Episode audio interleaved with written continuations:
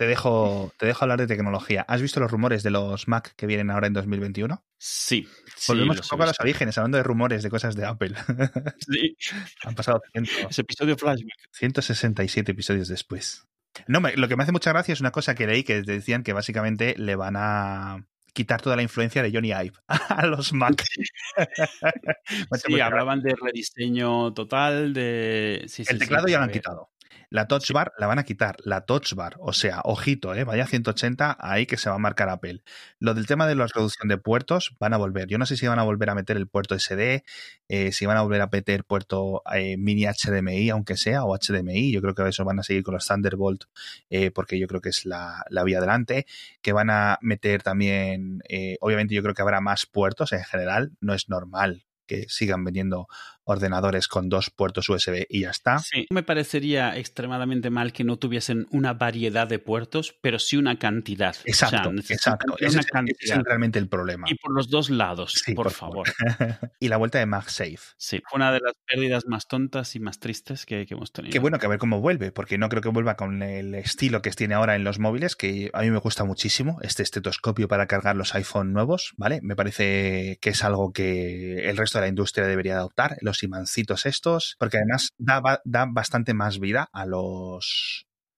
¿Cómo se dice? A lo que es el cable, porque no tiene tanta tensión. Y bueno, claro, vamos a ver si el resto de fabricantes, porque esto es un cargador chip con un imán, es decir, puedes cargar otros móviles. De hecho, yo lo utilizo para cargar los AirPods falsos de, de Realme, de Oppo, que tengo, ¿vale? O sea que fijaos. Pero claro, que los imanes van a tener que estar controlados y puestos en la misma posición para que si lo pones en otro móvil, etcétera, acabe viniendo. Yo esto no creo que llegue a los portátiles, de todas formas, ¿eh? Creo que va a llegar alguna historieta rara. No sé si esa idea que dio vueltas por Kickstarter hace un tiempo, que era un USB-C que, digamos, quedaba partido y tenía parte que se imantaba. Pero eso, eso lo puedes comprar en Amazon, ¿no? Claro, por eso, O sea, por eso. No sé si Apple Sí, sí, el problema que tienes es esto, que claro. El problema que tienes con ese es que sigues te- cuando quitas el cable, sigues teniendo ocupado el USB-C. Y el problema es cuando te vas y no quieres tener el cable de carga, pero sigues teniendo pegada ahí la parte vale. magnética. O sea, ese es, el, ese es el problema. Yo no sé cómo lo van a hacer, porque obviamente no pueden ponerle el estetoscopio por debajo, no pueden ponerle el estetoscopio por arriba porque te ocupa, pero bueno, yo creo que la verdad es que se va a quedar una gama de, de Mac eh, bastante interesante. A ver a nivel de software si restringen mucho, porque hoy he visto las noticias que decían que estaban bloqueando la carga externa de aplicaciones de iOS, es decir, la gente se está extrayendo los .ipa de los iPad y descargándoselos de internet, etcétera, e instalándose esas aplicaciones en los Mac porque ahora funcionan de forma nativa, con lo cual tenías un montón de cosas muy chulas y Apple está bloqueando eso. Me parece mal que lo haga. Entiendo un poco por qué lo hace, pero de verdad. No creo poco tanto que lo esté bloqueando, sino como que lo quiera formalizar un poco. Ahora mismo es un poco medio jailbreak, medio no, porque están oficialmente soportados, pero no hay un modo oficial de, de bajarlos. No lo sé, no lo sé. Pero bueno, yo creo que van a deshacer algunas cosas como, por ejemplo, la ligereza por la ligereza, o sea, la ligereza como valor Sí. total, máxima del, Sí. del portátil. Y yo creo que una cosa donde se van a parar y no van a introducir es las pantallas táctiles. Yo creo. Yo creo eh, que eso va a ser el gran diferenciador entre lo que es un Mac y lo que es un iPad en el futuro. Yo no creo que lo vaya. Yo, yo opino lo mismo. Yo no creo que vayan a poner una pantalla táctil. A lo mejor me equivoco. A ver, hoy Eh, digo eso. En los primeros episodios de Hacía Falta, ahí está la hemeroteca o la audioteca, como queráis. O sea, seguramente en el episodio 1, 2, 3, 4, 5 de Hacía Falta dijera que los MacBook con pantalla táctil estarían al caer en 2013, pero bueno. Yo sigo pensando, yo pero porque veo todos los portátiles hoy en día ya de PC en PC tienen pantalla táctil, todos. O sea, es raro el que no tenga. Y yo lo que veo es, por un lado, la mitad de la gente no lo sabe, no se da cuenta, no lo usa. Cuando lo usa, la mayoría de las veces es por error. O sea, porque quiere enseñar algo en la pantalla y la toca y hace pasa algo. O porque la toca, sabes, cuando estás escribiendo, la- el meñique de la mano izquierda está muy arriba, tocas la pantalla y, y pones el menú, el menú de, de inicio ese tipo de cosas. Entonces, yo lo que creo es que esas de esas tecnologías que hoy en día ya te cuesta lo mismo ponerla que no ponerla, y es más bien una decisión porque todos lo hacen o no lo hacen, y yo creo que Apple se va a plantar ahí, es algo que no, no va a hacer.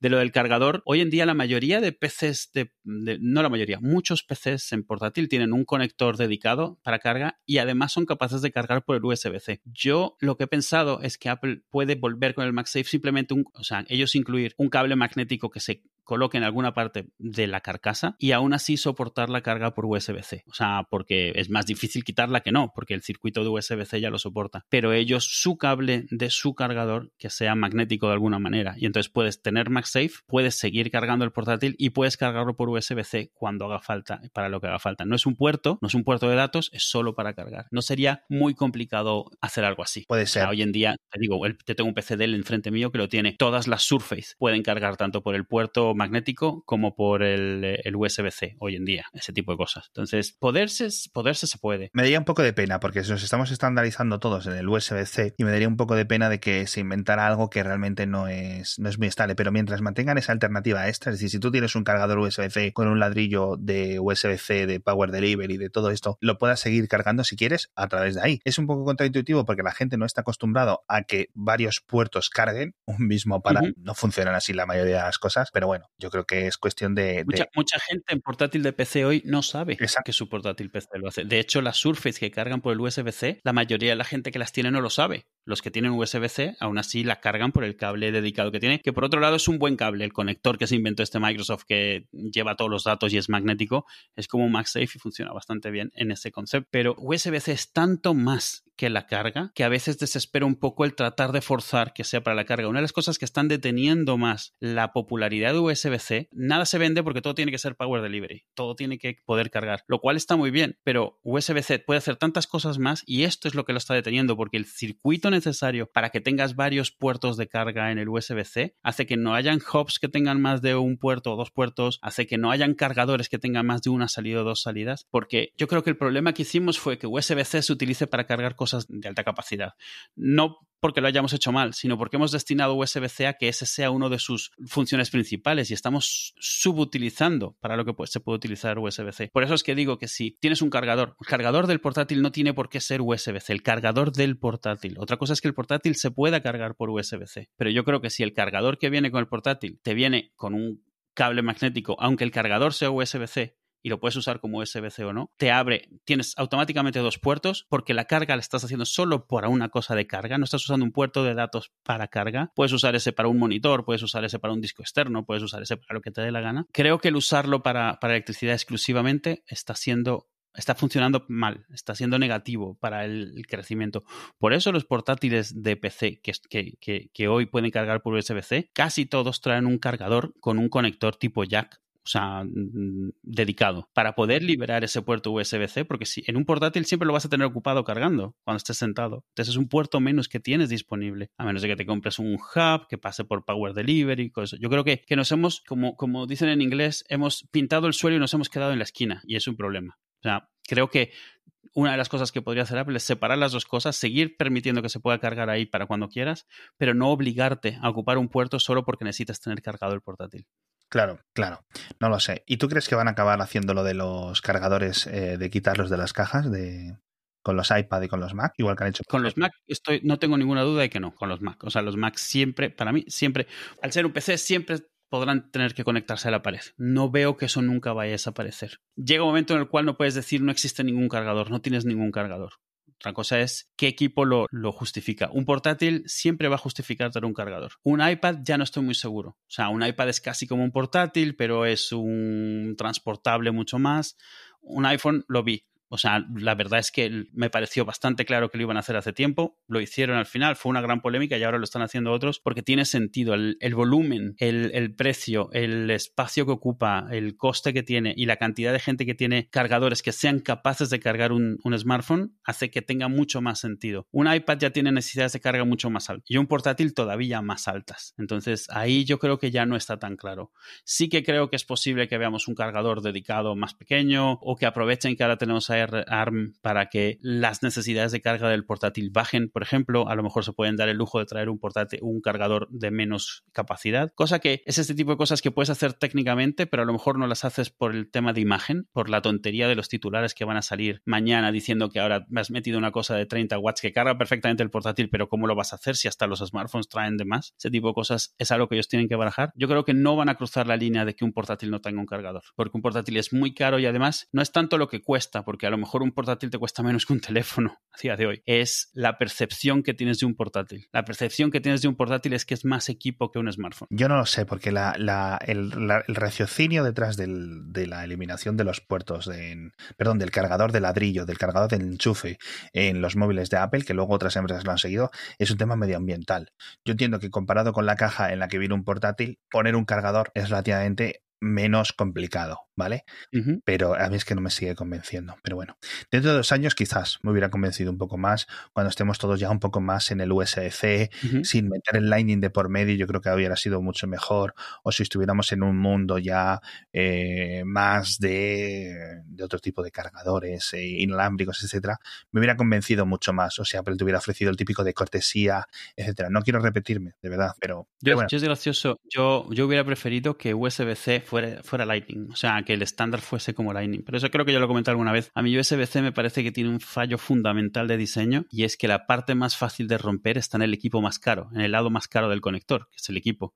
La pestañita que tiene dentro en la que se tiene que insertar el USB-C está en el teléfono, está en el portátil. Y eso es lo más probable que se pueda romper en un USB-C. No, mis hijas rompieron el conector de la, de la Switch al día siguiente. Es, exacto. Es, es, un, eh, para mí es un error garrafal de diseño de USB-C. Que entiendo que en parte viene porque si lo hubieran hecho al revés habría sido un Lightning y no, no han querido, o sea, lo han evitado. Lightning evita eso poniendo la parte más frágil en el cable. Entonces, eh, me gusta más como diseño. Fuera de eso, o sea, esa es, vamos, esa es la única ventaja grande que le veo. Al, cuando empezó Lightning tenía muchas más ventajas, porque Lightning tenía que, además de ser USB-C, tenía que poder fingir que era un Firewire y tenía que fingir que era eh, un cable analógico y tenía que hacer un montón de cosas, porque estaba reemplazando un tema histórico. A día de hoy, la razón principal para preferir Lightning sobre USB-C es un tema de es menos frágil, es más sólido y ya está, se acabó, hasta ahí llega. esa es realmente la razón. Y obviamente de distinciones, más o es un poquito más compacto, lo que tú quieras. No lo sé, me hace mucha gracia esto de 2021 en cierto sentido con los Mac, si realmente los rumores son ciertos, con los procesadores que se vengan ahora, porque lo comentamos eh, Matías y yo en el podcast este de Cupertino, que se ha invertido lo de los, lo de los Hackintosh. Ahora hay un montón de gente queriendo comprar hardware de Apple para poder ejecutar Windows o Linux. Hay que buscarse un nombre, un término específico rápidamente porque es increíble. O sea, es increíble lo que, lo que ha cambiado en cuestión de tiempo.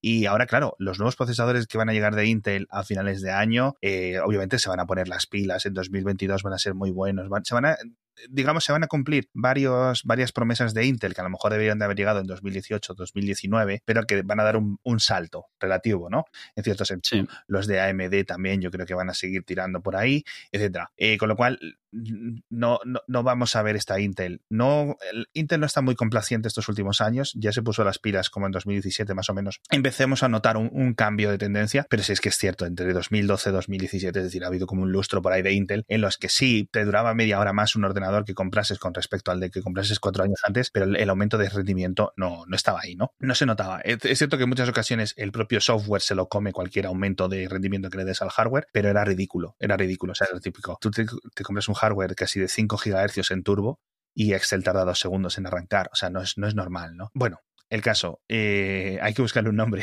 a estos hackintos inversos, porque la verdad es que es un, un, hardware bastante, bastante chulo y vamos a ver el resto de la industria, lo que tarda en reaccionar, en cierto sentido, lo que tarda en adaptarse, porque obviamente la tecnología o al menos el mercado no le gustan los huecos. Es decir, me explico, si Apple se eh, empieza a crear procesadores que sean constantemente 20, 30, 40% más rápidos que lo que ofrece Intel, etcétera, obviamente el mercado hay un montón más de compradores que van a ir rápidamente, se van a adaptar. Dicen, bueno, pues mira, me compro un Mac, me compro mi primer Mac, gente que no los haya tenido, etcétera, ¿no? Que los dedique un poco más a juegos, etcétera, pero rápidamente va a haber un, yo qué sé, se le va a echar dinero a RISC 5, a lo que sea, para intentar conseguir que, claro, RISC 5 también lleva siendo la promesa un montón de tiempo y, y, con, y con todo el sentido del mundo. Es decir, lo que se promete, lo que estamos viendo ya en, en, pequeños, en pequeñas dosis, es rendimientos no muy inferiores, o a lo mejor un 60% inferiores pero con unos consumos de una décima parte. Entonces, ese tipo de arquitecturas encima de código abierto que cualquier fabricante puede licenciar o puede hacer no sé qué, que no te puede decir Estados Unidos que ahora no puedes utilizar ARM, ¿no? Porque no sé qué, no sé cuánto, o que no puedes utilizar x86 porque solo lo pueden utilizar el duopolio de Intel AMD, ¿sabes? Por temas de licencias, por tema de que, oye, son los que lo han inventado, pues, pues es lo que hizo eh, que, se, que la gente dijera, oye, en las universidades, oye, vamos a inventar RISC 5, porque sí, nos hemos inventado sistemas operativos de código abierto, hemos inventado un sistema de, de código abierto sobre código abierto en lenguajes de programación, en compiladores, en sistemas de plataformas de Internet, es decir, todo es una colaboración casi iniciada en las universidades, etcétera, y lo que no estamos controlando al final son los cerebros, es decir, el silicio, es decir, las arquitecturas, ¿vale? Tenemos dos cosas y las dos estamos vendidos, sea x86 como ARM, pero, pero bueno, así que yo... A mí, a mí algo que me, que me interesa mucho de estos próximos años es, tenemos una generación entera, entera, que se ha criado como que la plataforma de computación era una sola, era algo muy, muy homogénea, sí. Era inamovible, era, había una base, un fundamento, unas, ¿cómo se llama? Unos cimientos que no cambiaban. De hecho, el mayor cambio que han visto es que una plataforma como Mac se ha venido a Intel, confirmando que esa es la The One True Platform. Y ahora les ves y están muy descolocados con la idea de que no solo pueden existir más plataformas, sino que hay se puede hacer mejor de lo que lo hacía Intel. Hace muchos años habían docenas de plataformas. Tú tenías que saber qué plataforma estabas, el software para lo que lo comprabas, cada marca desarrollaba la suya propia. No digo que fuese mejor, que fuese peor, simplemente estaba ahí. Tenías Apple II, Mac, Amiga, Commodore, Atari, obviamente los PCs, Atari haciendo sus propios ordenadores.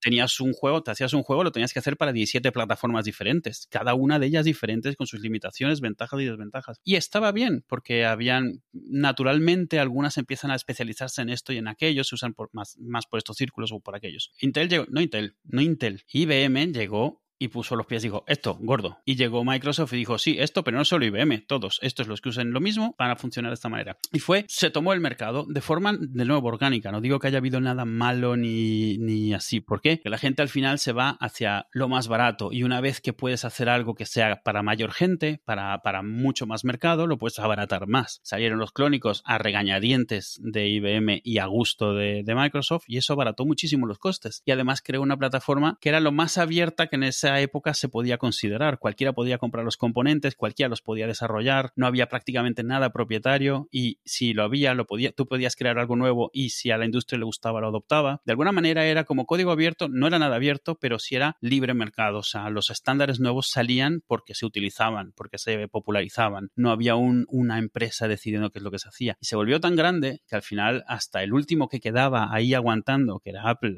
el 2007, eh, tuvo que decir, pues nada, o sea, nosotros también, porque no tiene sentido, ninguna otra plataforma lo está haciendo bien, la que teníamos nos ha quedado mal, IBM, irónicamente, nos ha quedado mal, nos vamos con Intel. Y había alternativas a Intel, pero que hacían lo mismo que Intel. Ya. Tienes AMD y AMD lo que estaba haciendo era una versión de Intel mejor, tratando de hacerla mejor que Intel, pero Intel a final de cuentas. Están haciéndola mejor que Intel terminó adoptando el juego de instrucciones de AMD, pero todo seguía siendo Intel. Y, y entonces ahora tú les ves ahora, tú hablas con ellos ahora y les, les explota la cabeza la idea de que puede haber algo alternativo, tan bueno o mejor como lo que era Intel, y al grado de que tanta, está teniendo tanto, tanto ruido y tanto éxito porque funciona tan bien que es que a lo mejor la idea de que llevas 10, 15, 20 años un poco dormido en los laureles o un poco estancado y no te habías dado cuenta porque solo tenías una cosa contra qué comparar lo que tenías. Que te digan, yo que sé, que pongan la tontería esta de que, bueno, cambiamos la resolución en los nuevos Macs y ni siquiera ves parpadear la pantalla, simplemente todo cambia de tamaño instantáneamente. Mm. Y entonces le preguntan al ingeniero y el ingeniero dice, sí, es que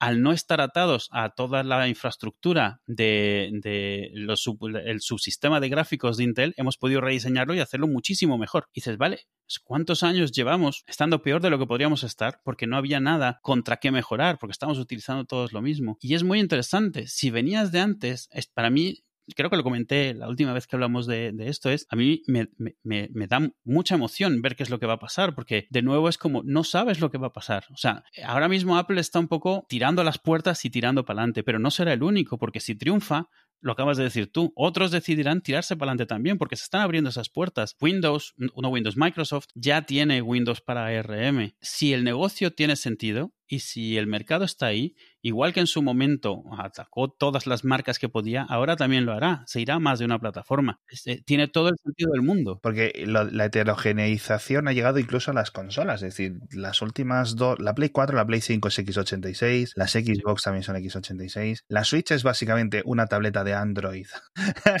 con unos controladores que se han sacado Nintendo de la manga. de Nintendo por su lado. Es, es, increíble, ¿no? Y, o sea, esto no es, no es normal. O sea, no es normal. O sea, para programar para la Play, tenías que programar para la Play, para programar para la Mega Drive, la Genesis, la Nintendo, tenías que hacer tus cosas como decías tú. Todo esto no es, ha sido totalmente anormal. Y será, será un año súper emocionante porque está triunfando, así que Apple está un poco que puede hacer lo que quiera, o sea, puede hacer lo que quiera porque ahora mismo es, tiene las limitaciones que se quiera imponer a ellos mismos. Pueden decidir imitar a lo que tenían antes, pueden decidir hacer algo completamente diferente. Y si además extienden eso al diseño, porque ya que están haciendo una arquitectura nueva, pueden decidir que todas las las limitaciones autoimpuestas que se pusieron en su momento, yo que sé, tamaño de pantalla, tamaño de teclado, eh, capacidad de batería, todo esto, pueden decidir que también las pueden dejar atrás, que pueden cambiar las reglas porque son reglas que al final ellos se, impusieron, también limitados por la arquitectura, por lo que les permitía eh, las placas de Intel y los CPUs que les daba Intel. O sea, no podían poner más de este número de puertos, no podían poner más de esta cantidad de memoria o este tipo de memoria. Entonces,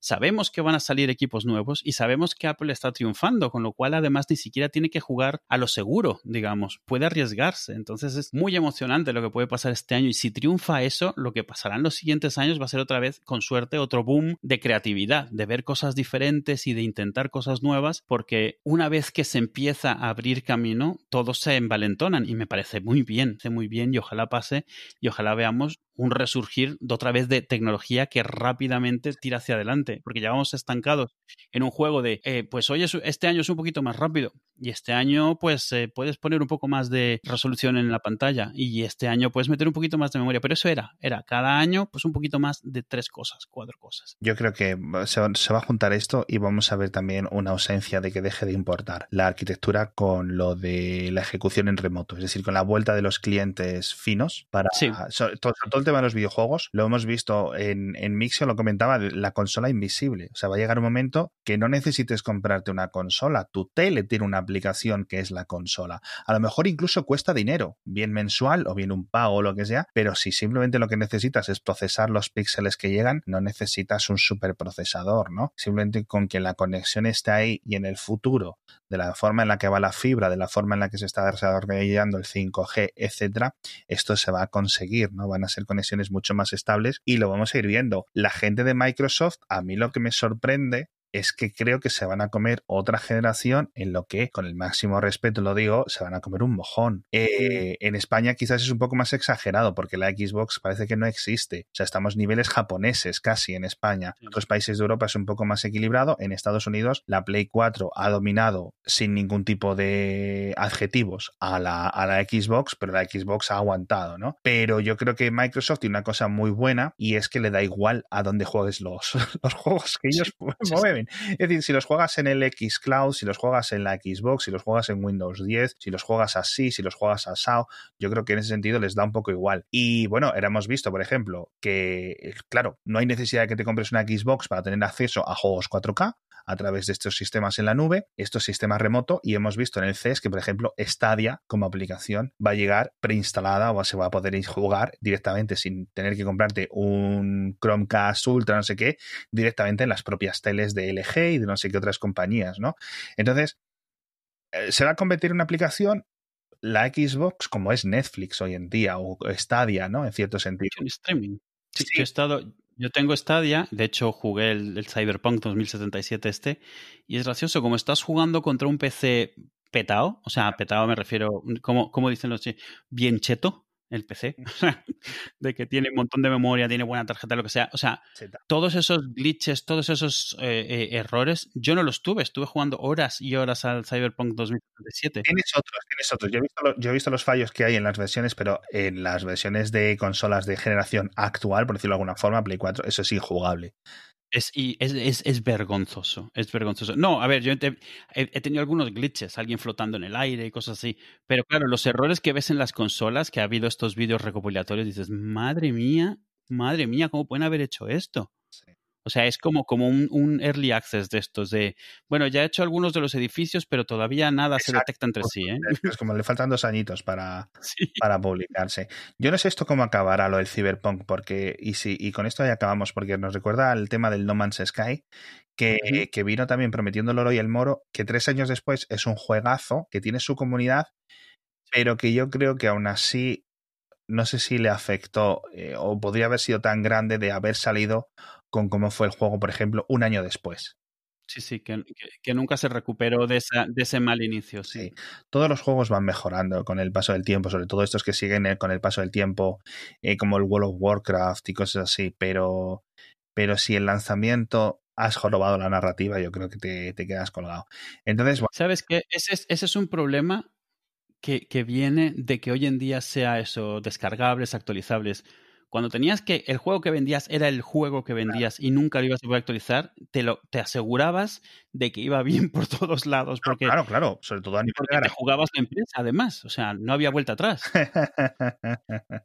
es verdad, es verdad. No, y aparte que los, los, los, los, los distribuidores, que es lo que me salía la palabra, yo creo que se involucraban más en, la, en lo que es el desarrollo del juego. Es decir, era su marca la que iba a quedar, porque el estudio en muchas ocasiones sí se conocía, pero en otras ocasiones yo creo que era más importante casi el distribuidor que, que se ponía ahí que, que la propia relación con que, la propio, que el propio estudio desarrollador.